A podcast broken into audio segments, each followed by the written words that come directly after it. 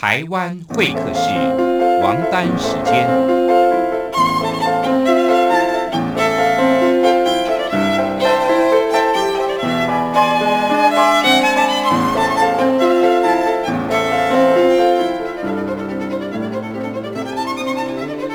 由天安门学生运动领袖王丹主讲。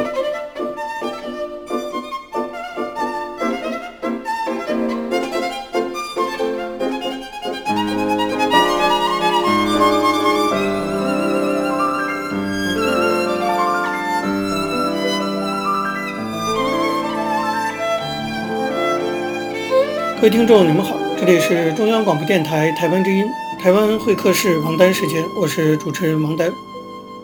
首先呢，我们进行第一个单元大陆时事评论。在这个单元中，我们要说一说前不久刚刚死了的原中共国务院总理李鹏。大家注意到哈，我没有用什么病逝这样的词啊，因为我对李鹏这个人谈不上任何一点点的敬重啊。这个中共的元老。其实，在之前呢，就被谣传死亡已经很多次了。这一次终于真的死了，其实对很多人来说是个大快人心之事。虽然有人说啊，什么死者为大哈，但是我觉得这个死者李鹏是不配得到这样的尊重的。那么，跟其他很多啊已经死了的中共元老不同的是，李鹏这个人死亡以后，他的盖棺论定，除了中共官方。当然了，会给予高度肯定之外啊，我们可以在网络上看到的来自民间的声音，几乎可以说是一面倒的、百分百的这种负面的评价。李鹏这个人生前在中国人心目中形象极差，在国际上形象非常差，这当然不是没有原因的。我们来帮他回顾一下，这主要集中在两件事情上，我们可以概括为三峡广场。先说广场。那就是说，三十年前六四镇压天安门学生运动的那一场震惊世界的大屠杀，李鹏作为当时的国务院总理，可以说是那一场悲剧的策划者、执行者，因此呢，他是最直接的责任人之一。根据中共中央前总书记赵紫阳晚年的回忆录《改革历程》的记载，一九八九年四月十九号，当时呢，北京已经爆发了学潮。但是赵子阳还是按照既定的一个行程要去出访朝鲜，结果赵子阳前脚刚走，第二天晚上，当时代理总书记职务的就是李鹏，他就连忙召开了政治局常委会，讨论对学潮如何处理的问题。随后，杨尚昆带着李鹏和北京市委书记李新明、市长陈希同等人去夜见邓小平，所谓的汇报情况，实际上添油加醋。把一个单纯的学生运动说成是背后有人指使的政治阴谋，导致了邓小平决定要把学运定性为政治动乱。李鹏当即指示中宣部把邓小平的内部讲话用“四二六”社论的方式昭告全国。这个社论一出来，激起了学生和社会各界的广泛强烈的反弹。所以第二天，也就是四月二十七号，北京市大学生倾城出动，举行了全市大游行。史称“四二七大游行”，不仅学潮进一步的升级，而且呢，学生跟当局从此形成了一个对立的局面，局势愈演愈烈。对此啊，当时也就是一九八九年的时候，还在中南海工作的原中共中央办公厅干部吴稼祥，多少年前就曾经写过文章，指出中共内部的保守派推李鹏出面，用“四二六”社论作为激化事态的手段。目的就是要给赵紫阳制造麻烦，以便推翻赵紫阳，让李鹏取代他的总书记职务。当然，最终的目的就是要停止推行市场化的改革。换言之，当时中共内部有些人显然就是想利用这次学生运动达到他们的政治目的。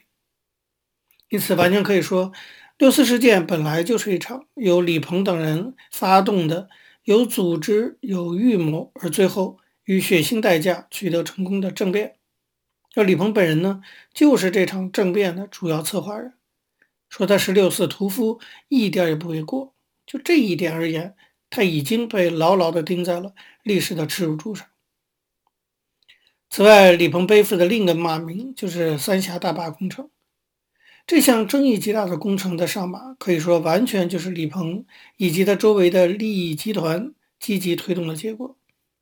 我们知道，李鹏从1955年开始啊，一直就在电力系统工作。那么，直到1983年6月，他担任国务院副总理，也是主管电力工作。后来到了1993年1月，还亲自担任国务院三峡工程建设委员会的主任。他的妻子朱琳曾经担任大亚湾核电站的驻京办事处主任。他的儿子李小鹏。原是以电子产业为主业的华能集团的老总，掌握华能集团多年。两千年七月的时候，在香港上市的华能国际收购了在纽约上市的山东华能，成为亚洲最大的独立发电公司。李小鹏因此被称为“亚洲电网”。二零零八年，李小鹏转任山西副省长，由商入市从政了。不过，虽然李小鹏离开了电力系统，但是因为山西是煤炭大省。所以，他仍然掌握控制着中国电力的上游命脉，那就是煤炭资源。此外，李鹏的女儿李小琳曾经担任中国电力董事长、中国电力新能源董事长、澳门电力董事、中国电力企业联合会常务理事等等。他的职业生涯也一直围绕着电力系统。这样一个家族，哈，从他的妻子到他的儿子到女儿，包括他本人，统统都在电力系统工作。这说起来不可能是一个偶然的事情，所以李鹏家族就是被号称为中国电力王国的一个利益垄断的家族。那么这个家族长期把持中国的电力系统，是典型的以权谋私的贪腐的家庭。李鹏以及他的手下，就是电力系统的手下，他们整个这个利益集团的成员，在整个三峡大坝的工程中，贪污移民、安置款项、染指工程招标。这个连中国国内的媒体都曾经报道过，可以说是证据确凿。我们过去也说过，三峡大坝工程本身存在着严重的隐患，很多的专家学者强烈反对三峡大坝工程的上马。但是李鹏为首的这个电力系统的利益集团，不顾外界的反对，强行推动，目的就是可以从中上下其手，为自己赚取不义之财。这个如果未来一旦三峡大坝出事，导致人民生命财产出现重大的损失，就是他们为了个人的利益而导致的结果。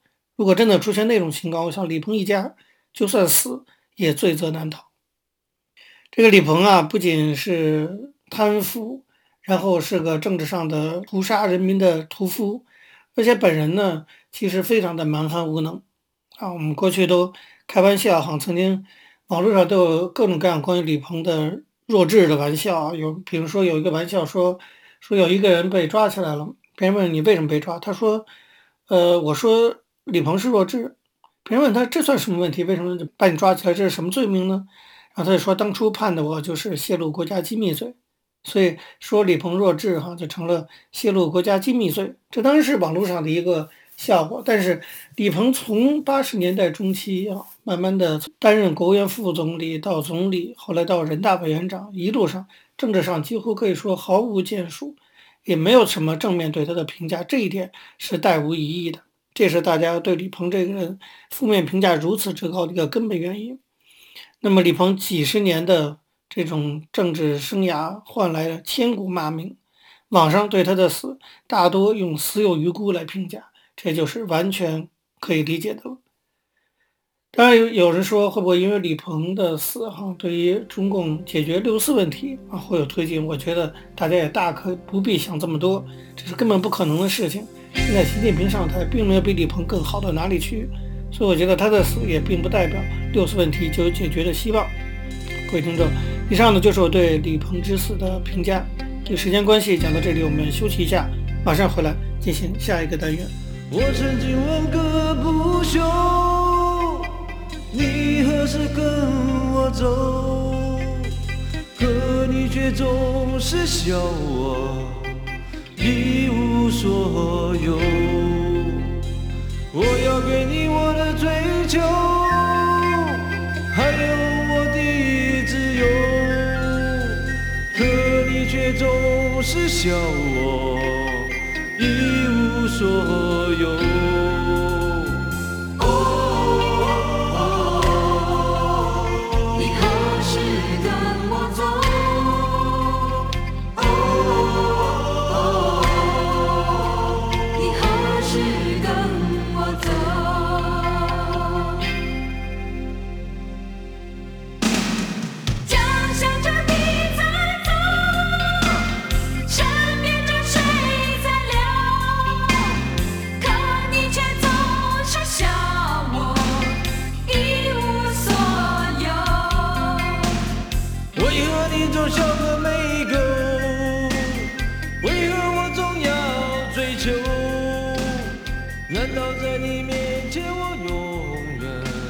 各位听众，你们好，这里是中央广播电台台湾之音，台湾会客室王丹时间，我是主持人王丹。我们接下来要进行的是历史回顾专栏，在这个专栏中呢，我们要根据一些当事人的口述历史，回顾一下中国改革开放以来走过的历程。我们根据的是欧阳松等主编的《改革开放口述史》一书。延续上次内容，我们继续介绍中国一九九零年代的经济改革发展的一个过程。那么在这多年来啊，在计划与市场的关系上引起争议和反复的经济社会现象，就是改革的社会效果，往往呢也是表现在物价波动和通货膨胀上面。所以抑制通胀啊，就是中国市场化改革进程中一个非常重要又必须跨越好的门槛。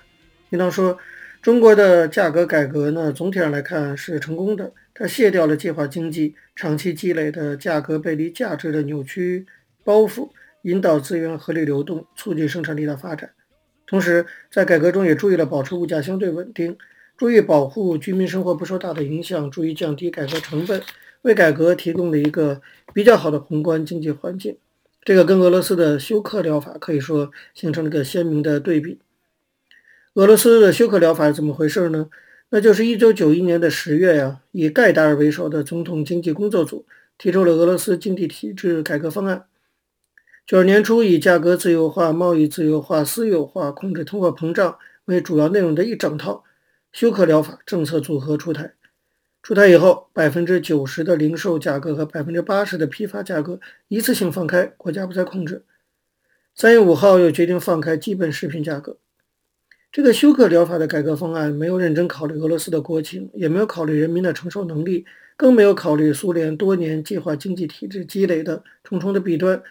等于是一种鲁莽形式，是德俄罗斯当年的通货膨胀率一下子高达百分之两千五百，国民生产总值下降了百分之十八点五。第二年，也就是一九九三年，通货膨胀率仍然高达百分之九百四十，国民生产总值下降百分之十二。第三年，通货膨胀率降到了百分之二百零四，国民生产总值再下降百分之十二点六。所以啊，实行休克疗法以后的三年，俄罗斯在世界经济中的排位由第二位一下降到第十六位。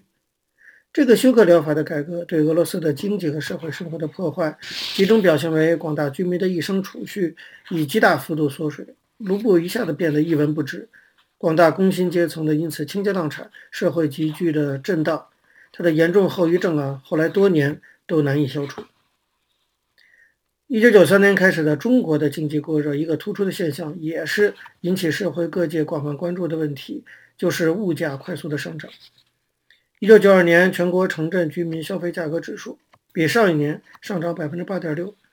一九九三年六月，商品零售价格指数比一九九二年同期上涨百分之十十三点九，十二月达到了百分之十七点三。一九九四年十月高达了百分之二十五点二。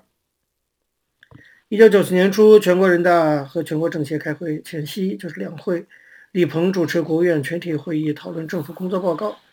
他当时呢，让那个国家纪委主任陈锦华第一个发言。陈锦华说：“根据多种民意测验的报告啊，通货膨胀已经成为人民群众普遍关心的第一位热点问题。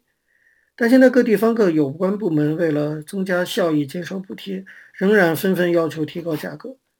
所以陈锦华建议，今年一定不要再出台新的提价方案了。这事关大局，请大家一定要支持，并督促下属单位在深化改革、改善经营管理、降低成本上下功夫。”这个发言可以看到陈建华当时的那种心情的焦急。那么国家纪委呢？它是管物价的工作，直接关系到家家户户。物价上涨，群众责备政府，纪委首当其冲，怎么解释也脱不了干系。陈建华那个时候生怕事情闹大，情况恶化，在物价上涨，特别是粮油上涨最迅猛，也是群众排队抢购最厉害的时候。陈建华曾经分别到过西直门粮库、清华大学宿舍区粮店。十里堡国民三厂宿舍区的粮店，以及灯市口居民街道粮店了解情况，直接听取售货员的反应和意见。他们对物价失控的担心，以及群众反映的强烈意见，都让陈锦华感受很深。他当时问粮店售货员一天进几次货，他们说一天进三次，把米袋、面袋在柜台后面堆得高高的，以货源充足的形象告诉群众粮油有的是，不要抢购。即使这样，群众仍然不放心，还是成袋成袋的上百斤、上百斤的买。陈锦华已经感到事态发展到相当严重地步了，绝不能大意。所以在一九九四年九到十月间，物价涨得最厉害的时候，他连着几个晚上，他说他做梦都梦到群众在采购粮食。还有一次梦中都发出惊叫声，被住在隔壁房间的他的太太听到，慌忙赶过来问发生了什么事。他说梦见群众抢粮食了，可见当时的思想的压力是有多么的大。一九九四年八月，全国人大财经委员会听取国家纪委汇报，发言的常委们都强烈地表达了对物价上涨的严重关切。有的常委说，物价如果再控制不住，要对政府进行弹劾。会后，陈锦华向李鹏汇报工作时，讲到了人大财经委员会反映的强烈意见。他说，要弹劾的话，不会弹劾你总理李鹏，也不会弹劾分管国家纪委的副总理，只能弹劾我。陈锦华还说，如果通过弹劾我能够把物价马上降下来，那我真要谢天谢地了。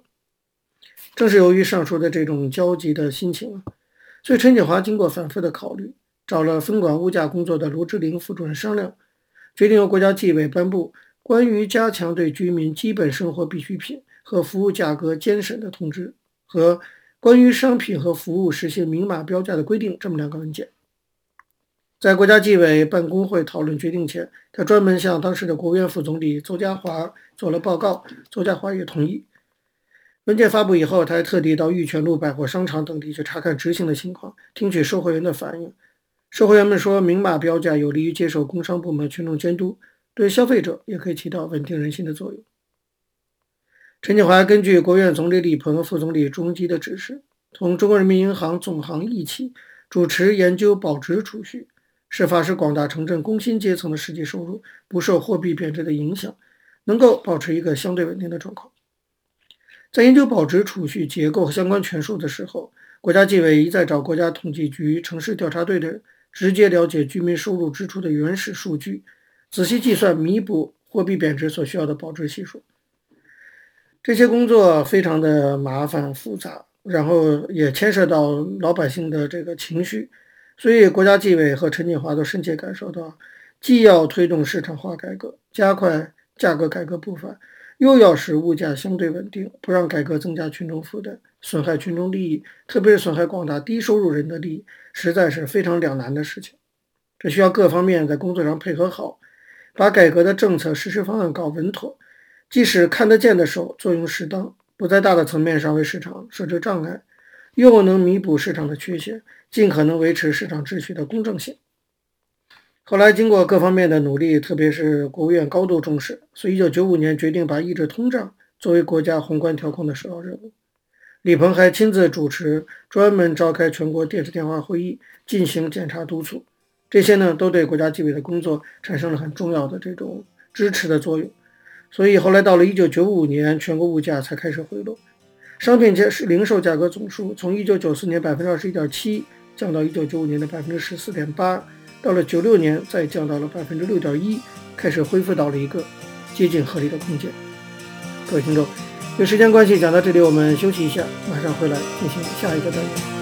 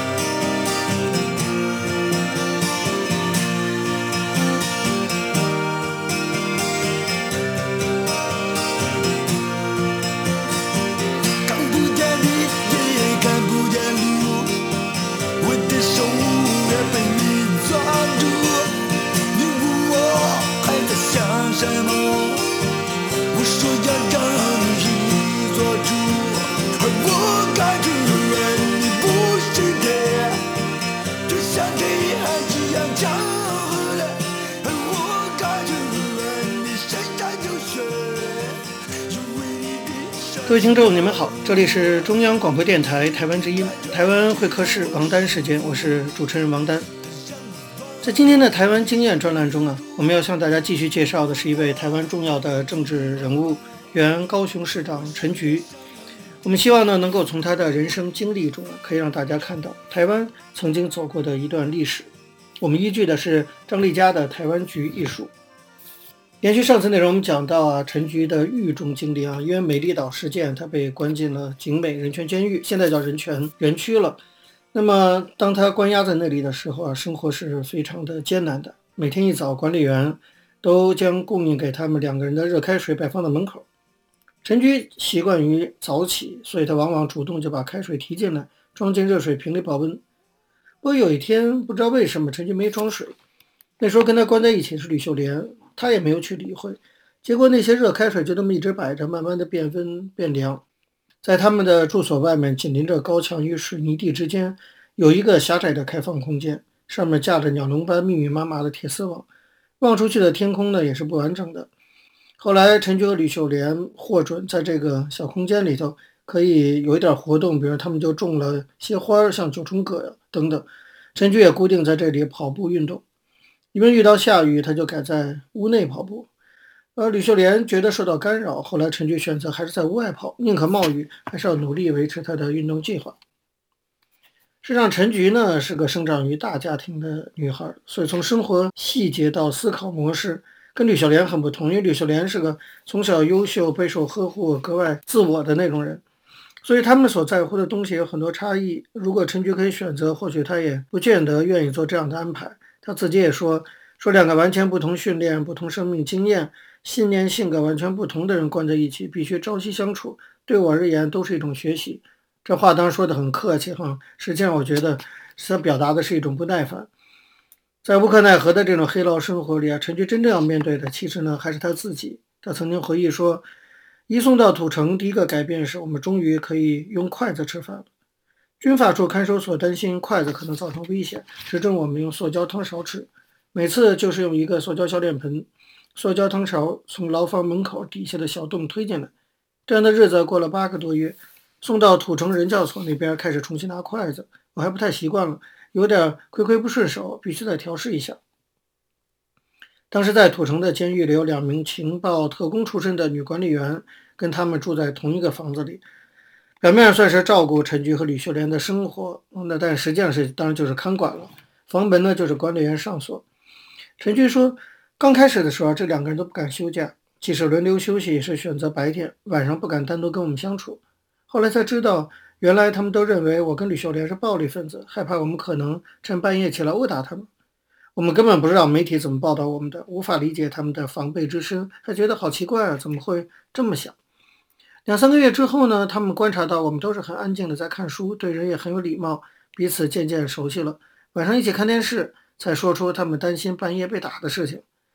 陈菊说：“我跟吕秀莲大笑，但是也忍不住想，美丽岛事件不晓得被台湾的媒体讲成什么样子。那时候看管他们的女性管理员换了好几次，几乎都是从刚开始的充满防备戒心，然后慢慢发现陈菊也好，吕秀莲也好，跟他们想的不一样。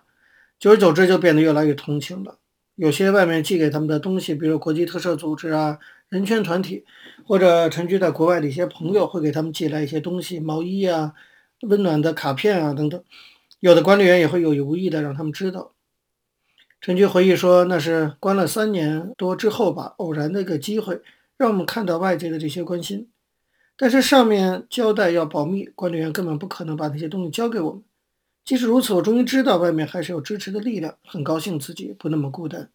其实类似的经验我也有过，我因为我也坐过两次牢。那么在监狱中，哪怕拿不到。别人寄给你的卡片，知道家里还不断收到这样的慰问卡片，内心当然还是受到很大鼓舞的。这一点，不管在台湾啊，在中国，其实我想在哪里都是一样的。那么陈菊跟吕秀莲在白天各自都有自己的生活安排，晚上呢就一起看连续剧作为休闲。于是他向来擅长女红的这个吕秀莲学习用钩针或者棒针打毛线。陈菊说：“这是我生平第一次拿棒针，因为他跟吕秀莲学。他说可以钩很大的床单，等于是边看电视边消遣，不必动脑筋。当年我不知道钩了多少围巾，辗转送出去给朋友，自己现在一条都没有了。我也跟吕秀莲学习如何绣东西，绣了一个无我送给林义雄，现在如果你到慈林基金会进入林家，还可以看到这幅很老旧的作品。陈菊的家里有个很贤惠的姐姐，所以她对传统女子应该娴熟的针绣功夫，其实向来很生疏。轮不着她做，都是她姐姐做嘛。现在在监狱里呢，居然跟吕秀莲学会了女红，她的家人都感到很意外。陈菊说：“不过我出去以后啊，再也没动过钩针、棒针，没有机会，没有时间，而且也没有那个意愿了。因为吕秀莲和陈菊在牢里尝试生平第一次烫头发，天生有点自然卷的她，在外面从来没烫过头发。”有年过年，吕秀莲想要烫，然而他们是所谓的国家侵犯，申请外面的人进来给他们帮忙烫头发是件大事，必须事先打报告。结果吕秀莲的报告打上去，对方说不能一个人烫发，一定要两个人都烫才批准。陈菊说我很不愿意，可是吕秀莲一直游说我，甚至说为什么不要呢？反正在坐牢，不论烫的好看不好看都没人看啊。陈菊说我想想也是有道理，所以就烫了。过年的时候，陈菊的爸爸来看他。就这么就留下了一个在监狱里烫过头发的照片。那个时候，陈菊的父亲啊，固定在过年期间从宜兰到土城去探望他。他妈妈是每半年来一次，每次呢都是哭着回去。陈菊不希望他在监狱人员面前流泪示弱，只好催他母亲快走，心里其实有非常的多的不舍。那么经常来看他的是他的弟弟陈武进，差不多每个月来一次。另外，他的外甥李坤泽、李英义兄弟俩则是每两周都来一次。失去自由的陈菊很希望知道外面的各种讯息。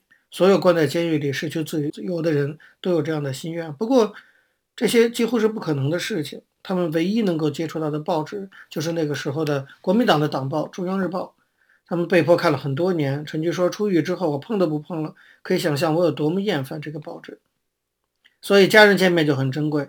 每次见面时间三十分钟，但他们必须要面对两个监狱管理员及录影机的监视。坐牢六年多，陈菊说：“我从来不会在监狱方面的监视看管之下说出内心话。每次讲的话都很固定，问对方好吗？嗯，还不错。要什么东西？我也是一二三四五六，很简单的交代，不会询问外面朋友的情况。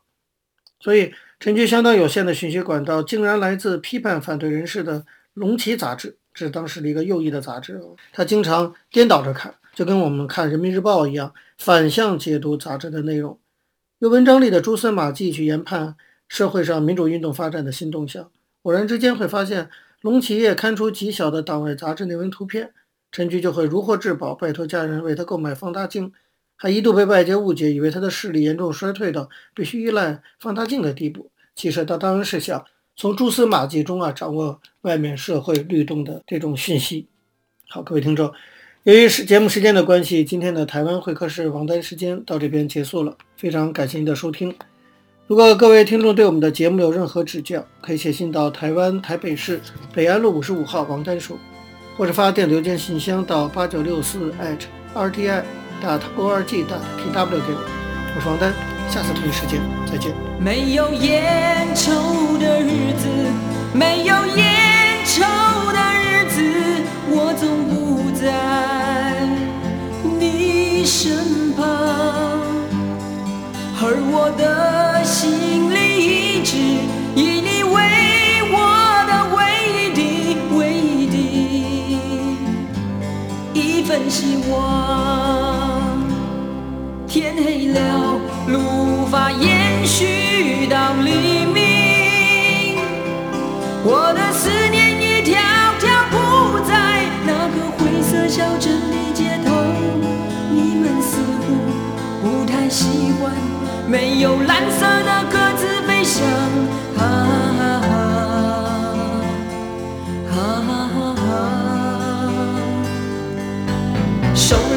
有烟那就画一根火柴吧去抽。你的无奈去抽那永远无法再来的一缕丝。